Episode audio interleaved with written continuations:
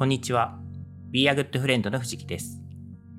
Be a Good Friend は幸せな食卓で未来を明るくするをテーマに活動する自然派ワインのインポーターです。このポッドキャストではワインは大好きだけれどそんなに詳しくないという方のために今よりもっと自然派ワインとお友達になれるようなヒントをお届けしたいと思っています。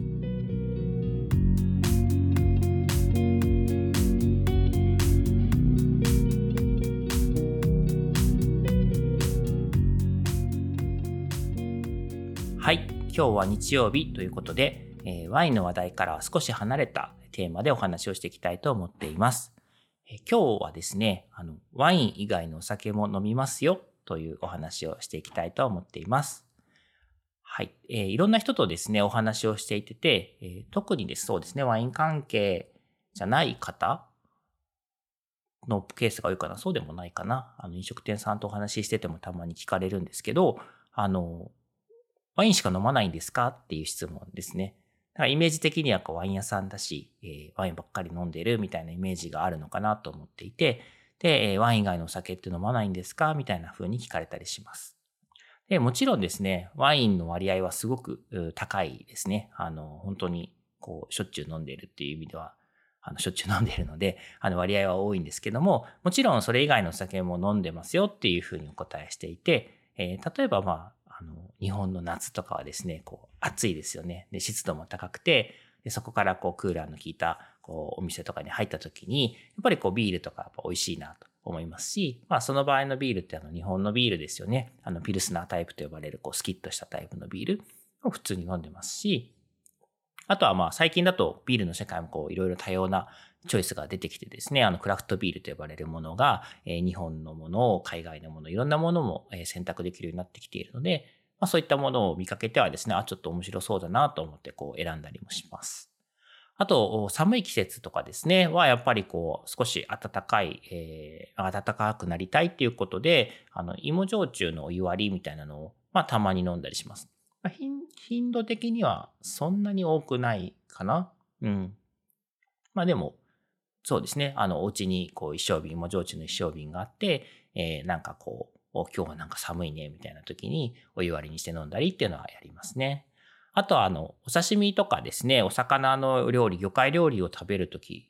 は、えー日本酒も登場します。あのーまあ、昔々はなんか日本酒って冷やで飲むとか常温で飲むみたいなイメージが強くて、そういった風に飲み方してたんですけど、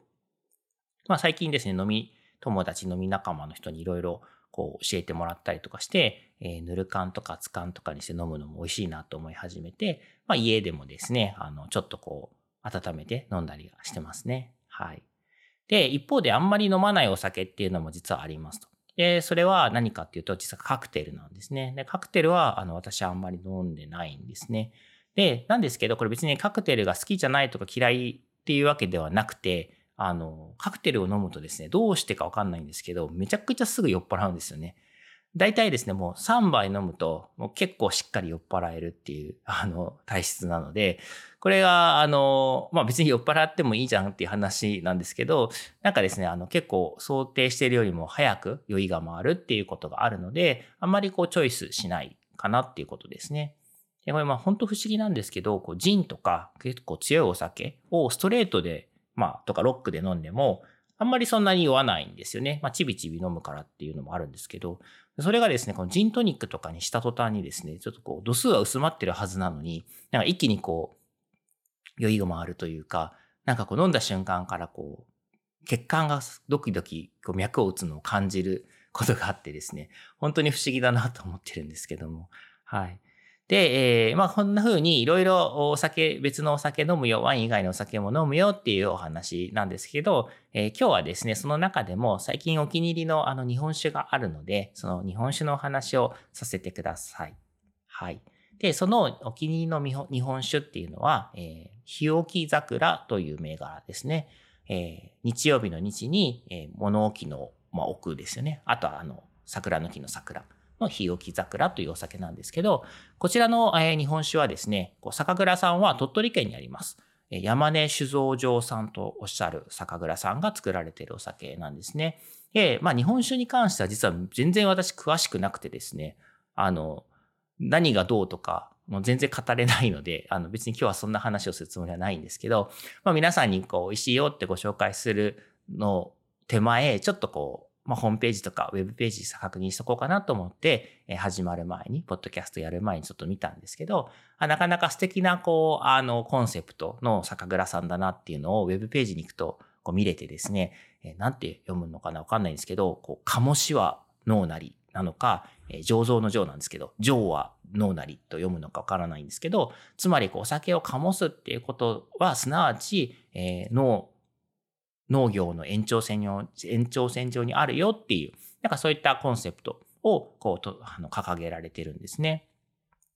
で、もう本当にその食とかお酒っていうのは、えー、その根源にはその自然からこうの営みから人間が関わって作るという作業あのが発生している。その延長線上に食べる喜び、飲む喜びがあるんだよっていうふうに、あの、まあ、説いてくれているような感じがして、これはすごく私個人としても共感できるコンセプトだなと思ってちょっと嬉しくなったっていうお話だったんですが、はい。で、この日置桜なんですけど、実はですね、私の近所の実はワインショップさんで、えー、このお酒を販売してくれていて、で、なのでちょいちょい買いに行ってます。もう、あの、ちょいちょいすぐ飲んじゃうので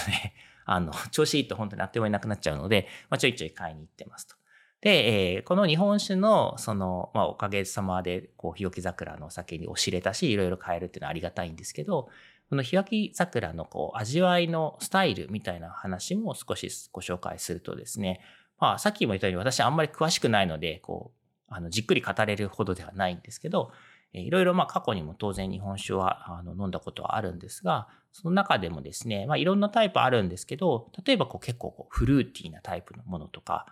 ちょっとワインのような芳醇な香りみたいなものもありますし、えー、逆にこう、キレがすごく良くて、シャープでドライみたいな、そういうお酒もありますよね。で、そのフルーティーなタイプとか、ドライなタイプとか、そういうタイプではないような感じが私はしていて、あの、日置桜は。で、なんか特徴的、他のお酒と違う特徴として自分が感じる部分っていうのは、あの、じんわりとですね、こう体の中に染み込んでいくような旨味というか、染み深い味わい。そういうのがすごく特徴だなと思っています。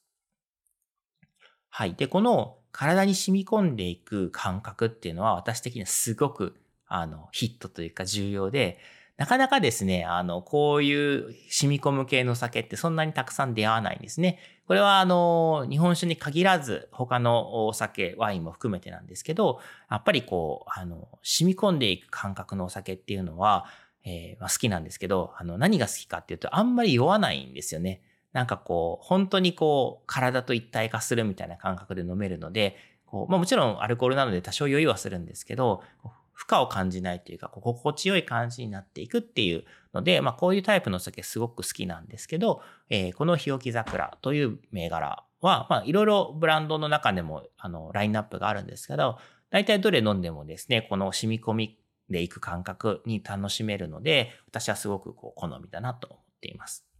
はい。で、えー、まあ今ちらっとお話ししたように、この日置桜もいろいろ種類が、あの、タイプが販売されています。で、まあ基本的にはですね、あんまりあの気にせずその時に売っているものをポンポンポンと買って帰ることが多いんですし、まあどの銘柄選んでもですね、その共通する感覚、あの、じんわり旨味が広がるみたいな感覚があるので、まあ、どれ飲んでも美味しいなと思ってるんですけれども、まあ、中にはですね、こう、お米の品種をこう、まあ、フューチャーしたというか、えー、歌ったものだったりとか、もちろんあと製法、こう、木本作りみたいなものとか、純米木本作りみたいな、そういったこう、あのものをフューチャーした銘柄とかがあるんですけど、うちの家ではですね、あの、合力と強い力と書いてある。これはお米の品種なのかな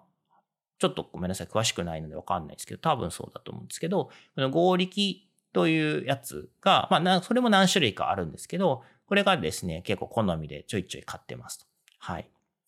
で、飲み方なんですけど、大体ですね、こう、あの、お調子の中に入れて、湯煎、お湯の、お湯にこうお風呂のようにチャポンとつけて、で、そのお酒の温度が50度とか60度とかそれぐらいの温度になるように温めてから飲むことが多いですね。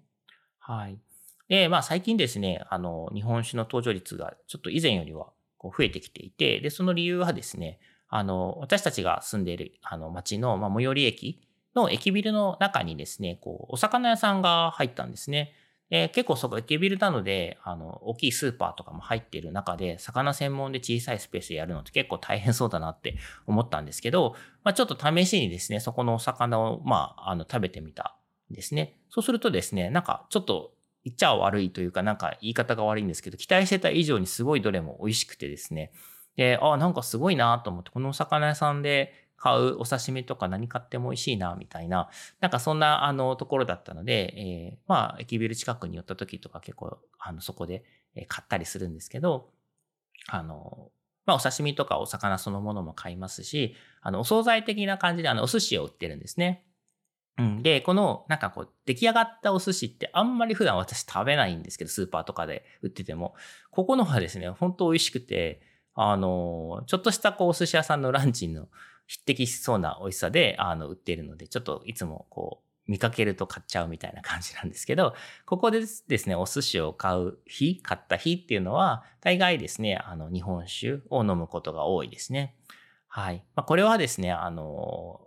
まあ、以前もお話ししたことあるかな。生のお魚、お刺身とか、お寿司とか、えっ、ー、と、そういったこう、生のお魚のを使った食べ物、お料理って、ワインとの相性って合わせるの結構難しいんですね。何でも合うっていうよりかは、ちゃんとこう、フォーカスを当てて狙って合わせていかないと、あの、まあ、食べれる合うよっていうぐらいのものっていうのは比較的見つけやすいんですけど、なんか相乗作用みたいなものでプラスに働くものも少ないですし、逆にですね、ちょっとこう生臭さを強調してしまうケースみたいなのもあるので、結構ワインと合わせるの難しいことが多いんですね。うん。まあ、なので、こう、あんまり難しいこと考えずに、こう、美味しく食べて飲もうっていうので、えー、お寿司の日は日本酒を飲むことが多いですということですね。はい。なので、えっ、ー、と、ぜひですね、皆さんもこの日置桜ですね、えー、日曜日の日に、物置の木、桜の木の桜の日置桜をもしお見かけすることがあったらですね、一度ちょっと試していただければなと思います。はい。ということで、えー、今日はですね、ワイン以外の酒も飲みますよというお話をさせていただきました。このポッドキャストを聞いた感想やコメント、ご質問などは、え、番組名、自然派ワインとお友達とハッシュタグをつけて、Twitter、Facebook、Instagram などでお寄せいただけるととても嬉しいです。いただいたご質問などは、この配信の中でお答えしていきたいと思います。今日も最後までありがとうございました。